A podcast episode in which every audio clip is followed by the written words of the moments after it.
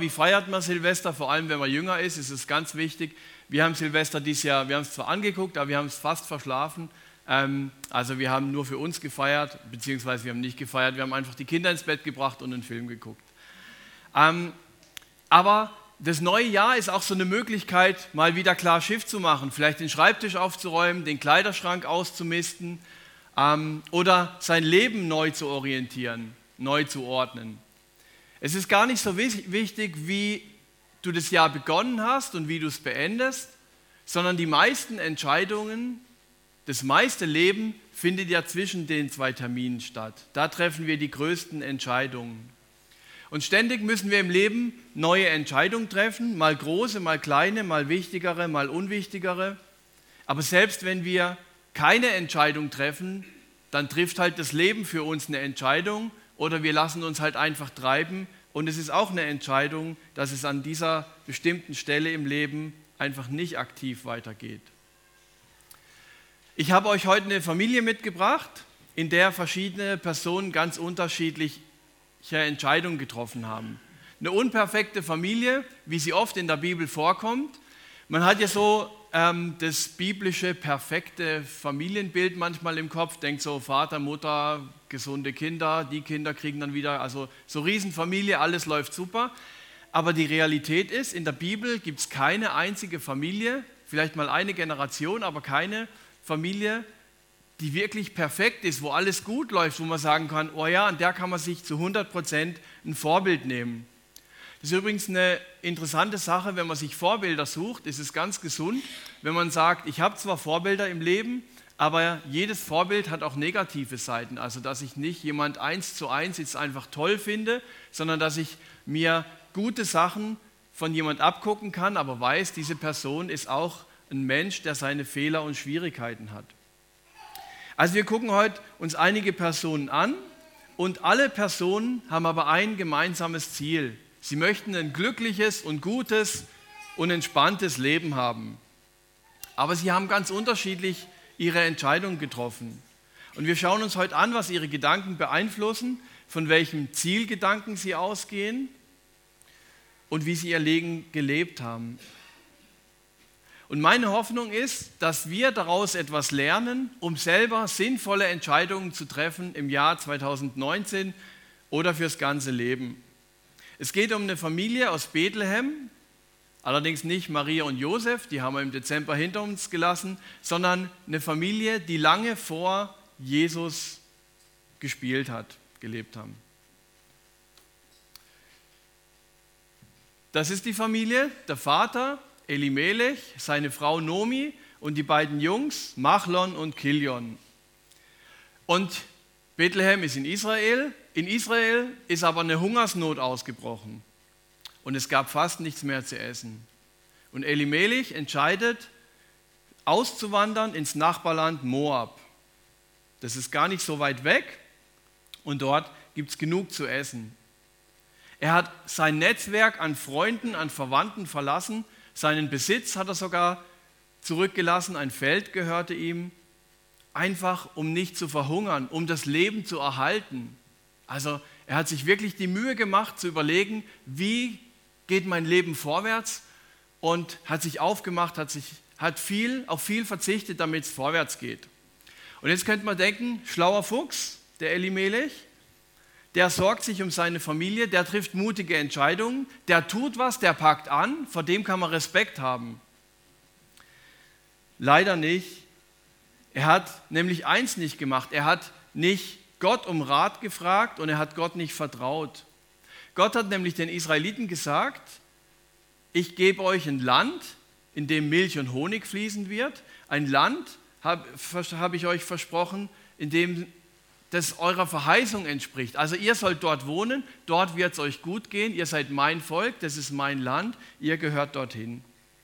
Doch das Land, in dem Milch und Honig fließen soll, ist vertrocknet. Also, denkt Elimelech, alles Vertrauen auf Gott bringt nichts. Was bringt mir die Zusage Gottes, wenn ich sie gerade nicht erlebe? Ich muss die Sache selber in die Hand nehmen. Und ich denke, das erleben wir auch immer wieder. Wir haben so viele gute Zusagen von Gott, aber wir erleben sie gar nicht bei uns. Sie werden gar nicht aktiv.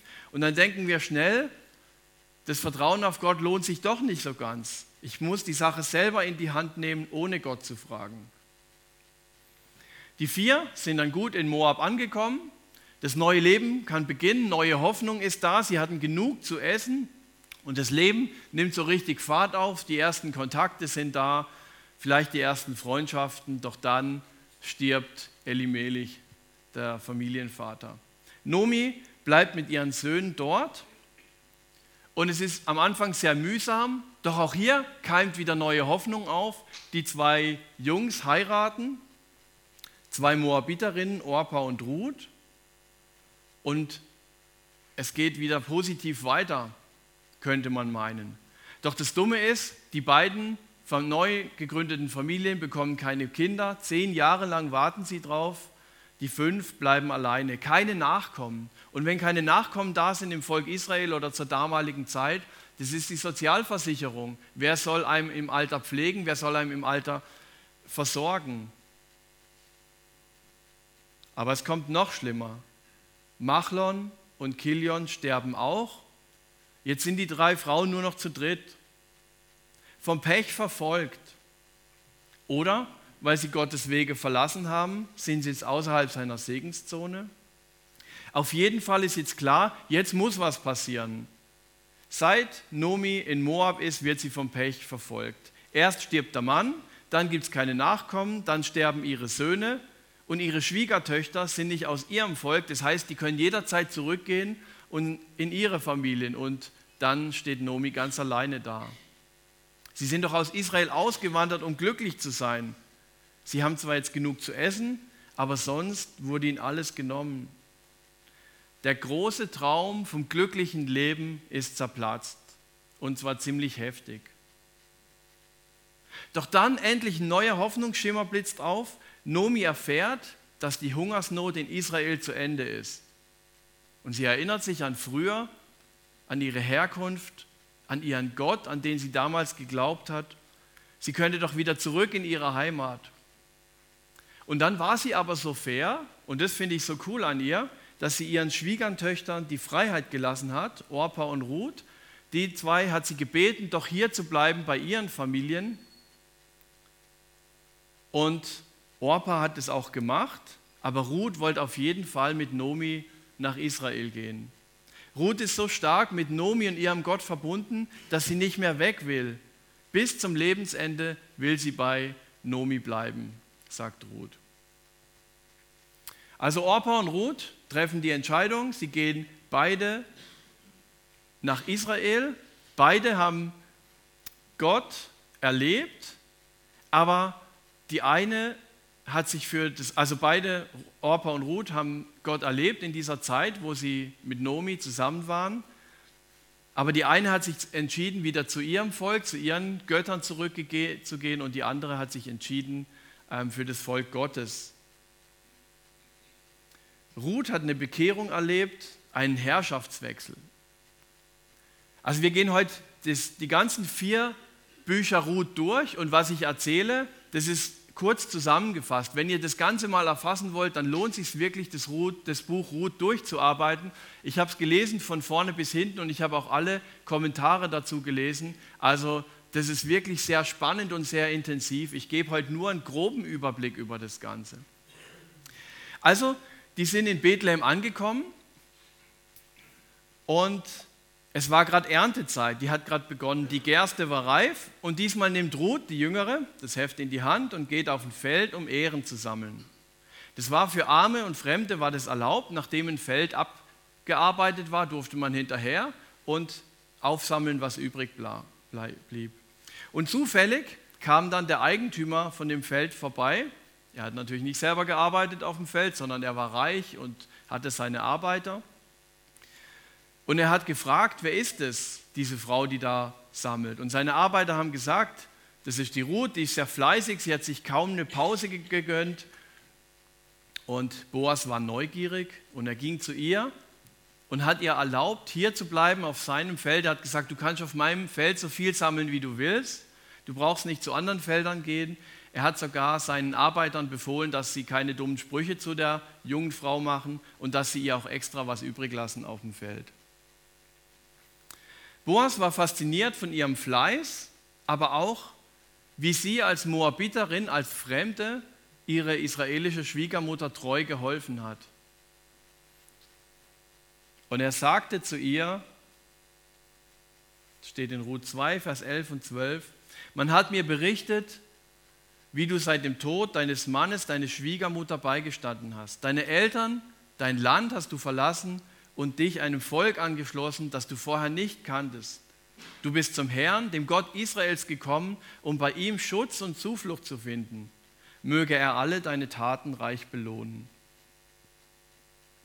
Boas hat also in, der, in dem Lebenswandel von Ruth gespürt, dass sie einen Herrschaftswandel durchgemacht hat. Ihre eigene Sippe, ihre eigene Herkunftsfamilie hat sie verlassen und hat sich ganz ihrem neuen Gott anvertraut.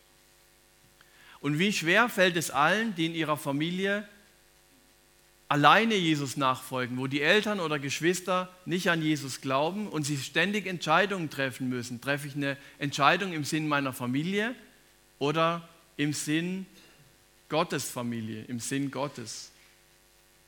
Ruth ist aufgenommen in ihre neue Familie und lange bevor Jesus die neue Zeit der Gemeinde Gottes begonnen hat, wurde Ruth in das Volk Gottes aufgenommen. Und das Spannende ist, sie wird ja nachher eine Vorfahrin von Jesus. Also sie ist in dem Stammbaum drin, obwohl sie keine gebürtige Israelitin war. Und darin zeigt sich schon, dass Jesus für die ganze Welt der Erlöser sein wird und nicht nur für die Juden. Im Geist gehört Ruth bereits zu der ewigen Welt. Ein Segen für Ruth und Nomi war auch, dass Boas ein entfernter Verwandter von Nomi war. Boas hätte dann Ruth gerne geheiratet, aber nach jüdischem Recht hatte ein anderer Verwandter das höhere Recht, Ruth zu heiraten. Und dieser Verwandter wird in der Bibel ohne Namen beschrieben. Er heißt, er wird Sohn so genannt. Ein Mann ohne Charakter, ein Mann ohne Gesicht, ein Niemand. Aber damit alles mit rechten Dingen zugeht, fragt Boas so und so, ob er Ruth heiraten will. Und so und so lehnt ab und so steht dem Eheglück von Boas und Ruth nichts mehr im Weg. Vor Gott und vor den Menschen haben sie dann ihre Ehe besiegelt und einen Sohn zur Welt gebracht. Nomi hatte also endlich einen Enkel und Ruth einen Sohn. Und dieser Sohn, der hat dann später Isai gezeugt und Isai dann David. Also die waren nur zwei Generationen von dem Hirtenjungen und später, später von König David entfernt. Ein wichtiges Kind, das nur über viele Umwege entstanden ist. Jetzt schauen wir uns die Personen an, wie die ihr Leben gelebt haben. Die zwei Kinder, ähm, von Elimelech, die lassen wir jetzt weg, weil von denen wissen wir nicht viel. Aber der Elimelech, er wollte vor dem Tod fliehen, vor dem Hungertod, ist aber genau dadurch gestorben. Er wollte sein Leben erhalten und hat es genau dadurch verloren. Auf was hat er verzichtet? Auf den Segen Gottes auf Erden. Er hätte Teil des Stammbaumes von Jesus werden können. Er hat der Zusage Gottes nicht geglaubt, dass er jetzt in einem verheißenen Land lebt. Er hat Entscheidungen getroffen, ohne dabei nach Gottes Willen zu fragen. Elimelech war kein Mann Gottes. Nomi, sie ist mit ihrem Mann mitgereist und hat dadurch viel Leid erlebt. Und dadurch wurde sie mit der Zeit eine verbitterte Frau. Aber sie schöpfte später wieder Hoffnung, als sie zurück ins Land Israel kam Sie entfernte sich von Gott, hat bitter gelitten, aber am Schluss kam sie wieder zurück zu Gott. Ihr Leben hat eine Wendung vollzogen. Orpa, sie war von ihrem Ursprung her weit entfernt von Gott. Man könnte sagen, sie ist in keiner christlichen Familie aufgewachsen, hat dann in ihrer Jugend Gott kennengelernt. Aber als die Umstände schwieriger wurden, hat sie sich wieder von Gott entfernt, ist von ihm weggegangen. Ruth, sie war eine Ungläubige, die durch Nomi Gott kennengelernt hat und sich an Gott festgeklammert hat, als die Probleme kamen. Und es ist auch so was, das sind Ruth und Orpa so unterschiedlich. Die einen Menschen kriegen große Probleme in ihrem Leben oder beide Menschen. Und die einen klammern sich an Gott fest und die anderen sagen, wie kann Gott sowas zulassen und gehen von ihm weg. Ruth ist die Gewinnerin dieser Episode. Sie hat den wahren Gott kennengelernt und wurde von einer Fremden zu einer Bürgerin des Volk Gottes und hat einen Mann mit tollem Charakter bekommen und einen Sohn zur Welt gebracht, der ein Vorfahre von David und Jesus war. Also ihr Leben hat eine krasse Wendung gemacht und sie hat wahrscheinlich den größten Gewinn aus dieser ganzen Geschichte gezogen. Boas, er trifft weise Entscheidungen, die sich an den Ordnungen Gottes orientieren. Er ist klug, clever, gütig, zielgerichtet, opferbereit, ordentlich, liebevoll, loyal. Also ein, ein Traum von einem Mann. Ja? Das wünscht sich jede Frau. Er erfüllt seine Aufgaben. Weder Ruth als Moabiterin noch Boas als entfernter Verwandter waren eigentlich gedacht, in den Stammbaum von Jesus reinzukommen. Aber trotzdem sind beide drin. Weshalb? Weil sie Gott respektieren ihn ernst genommen haben und sich von ihm haben gebrauchen lassen. Sie haben beide Verantwortung übernommen und nicht an sich selber gedacht. Dafür hat aber Gott an sie gedacht. Und in Lukas 9, Vers 24 sagt Jesus, wer sich an sein Leben klammert, der wird es verlieren. Wer aber sich für sein, wer sein Leben aufgeht, der wird es für immer gewinnen. Also Gott möchte, dass wir Entscheidungen treffen, die dem Willen Gottes entsprechen. Und wenn du wieder mal eine Entscheidung zu treffen hast, dann frag doch Gott, was ist dein Wille? Was dient dir? Wir haben zwei Möglichkeiten, unser Leben zu leben. Und die Frage ist, wie will ich mein Leben leben? Ich kann mein Leben so leben, dass es nur um mich geht, um mein Leben, dann dreht sich alles um mich. Das ist meine Welt. Die Fragen, die mich beschäftigen, sind, was ist mein Ziel im Leben? Was sind meine Ziele? Was will ich erreichen? Also es ist nicht schlecht, Ziele zu haben, aber dabei Gott zu fragen. Aber wenn es nur darum geht, meine Ziele zu erreichen, meinen Willen durchzusetzen, wenn ich nur an meine Familie denke, was dient meiner Familie, dass mein Name bekannt wird, mein Name groß wird. Ich entwickle meine Welt, in der alles auf mich zugeschnitten ist. Mein Haus muss sauber sein, ich kümmere mich nur um meine Probleme, meine Krankheiten stehen im Mittelpunkt. Und hier in diesem Leben, da habe ich die Krone auf. Oder geht es im Leben um sein Leben, also um, um Gottes Leben? dreht sich in meinem Leben alles um Gott.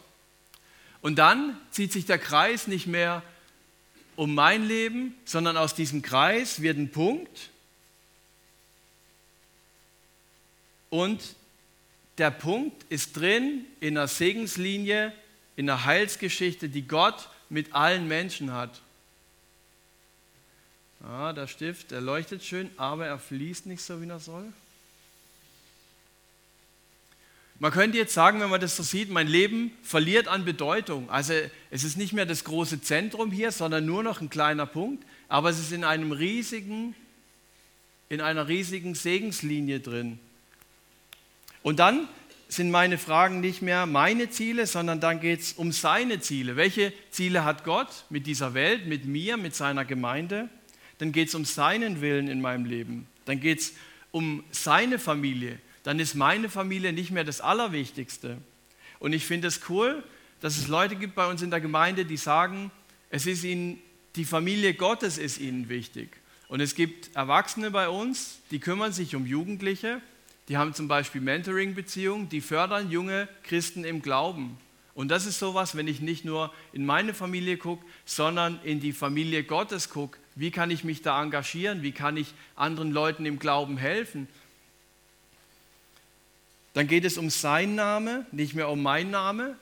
Und das ist auch ein ganz spannendes Thema, weil es uns ja schon irgendwie wichtig ist, dass unser Name wichtig ist, ähm, dass wir eine Bedeutung haben im Leben. Und Gott hat aber versprochen, wenn wir nicht die ganze Zeit drauf gucken, dass wir groß rauskommen, dass unser Name überall draufsteht, dass wir im Mittelpunkt stehen, dann wird er sich darum kümmern, dass wir zur Ehre kommen. Also es ist ganz spannend. Gott sagt nicht, wir verschwinden im Nirgendwo, sondern Gott sagt tatsächlich, wir werden auch eine Ehre bekommen und von ihm und andere Menschen werden das auch sehen. Dann geht es nicht mehr um meine Welt, sondern um seine Welt. Dann will ich auch sein Haus sauber halten. Dann kümmere ich mich um seine Probleme. Hat Gott Probleme? Gott hat ein Problem und zwar, oder er hat sich etwas zum Problem gemacht. Gott möchte, dass Menschen ihn nachfolgen und ihn erkennen. Und das ist das Problem, was er an uns Menschen weitergegeben hat. Er hat gesagt, ich möchte, dass ihr das tut. Es ist, es ist euer Auftrag als Nachfolger von mir, dass andere Menschen Gott erkennen. Und so ist es wirklich möglich, an Gottes Problem mitzuarbeiten, dass ich sein Problem ernst nehme, dass ich mir überlege, wie kann ich mithelfen, dass andere Menschen zu Jesus finden, zum Glauben kommen. Das kann ganz praktisch sein. Das kann ähm, in Beziehungen sein. Das kann sein, dass du einen Glaubenskurs machst, dass du hier das Gebäude putzt, dass du in der Jugendarbeit mitmachst oder dass du es einfach in deinem Herzen trägst und für Menschen betest, die dir wichtig sind. Und da auch nicht nachlässt, sondern vielleicht geht es jahrelang, bis was passiert oder jahrzehntelang. Aber es ist nicht unser Glaube, der was bewirkt, sondern es ist Gott, der was bewirkt.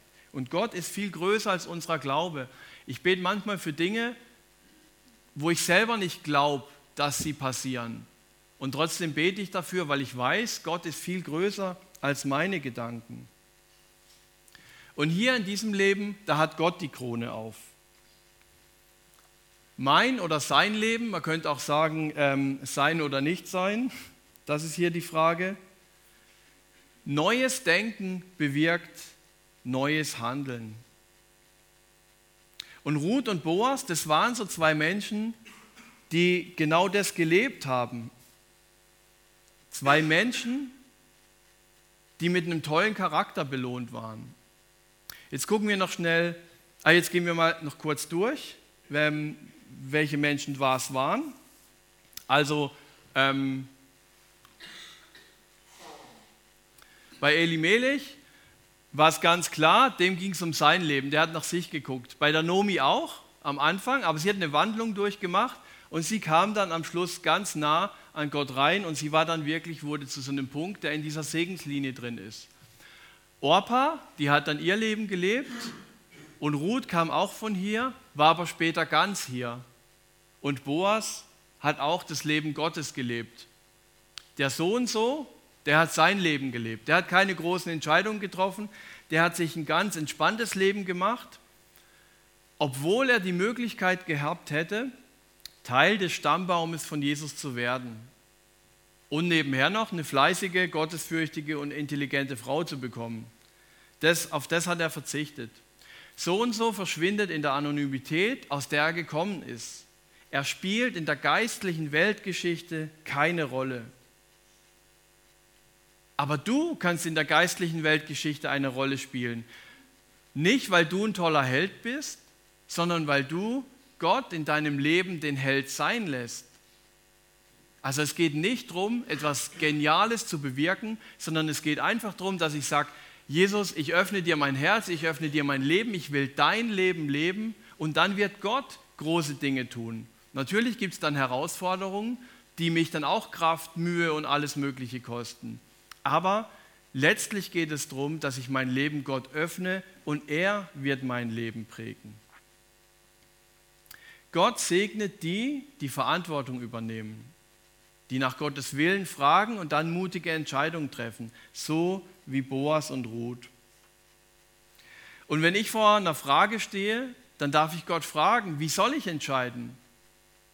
Und er hier, der ähm, Elimelech, der hätte, wenn der Gott gefragt hätte, hey, sollen wir bleiben oder sollen wir gehen? Wenn Gott nicht geantwortet hätte, was hätte er machen können? Einfach in der Bibel schauen und dort gucken und dann hätte er die Antwort schon gehabt, weil Gott gesagt hat, das ist euer Land, das habe ich euch verheißen. Also es lohnt sich in die Bibel zu, zu schauen, wenn ich ein Thema habe, wo ich nicht weiß, wie ich mich entscheiden soll, dann überlege ich, gibt es Themen oder Geschichten in der Bibel, wo Jesus, wo man sehen kann, wie Jesus oder Gott gehandelt hat. Und dann habe ich meistens auch schon die Antwort für mein Leben. Und wenn es nicht drin steht, dann frage ich Jesus direkt oder frage jemand, der reifer ist im Glauben als ich, um seinen Rat. Neues Jahr, neues Glück. Ich wünsche euch, dass wir dieses Jahr Entscheidungen treffen, die im Willen Gottes stehen und damit eine Segensspur legen und in der Segensspur äh, drin leben, so wie Boas und Ruth. Amen.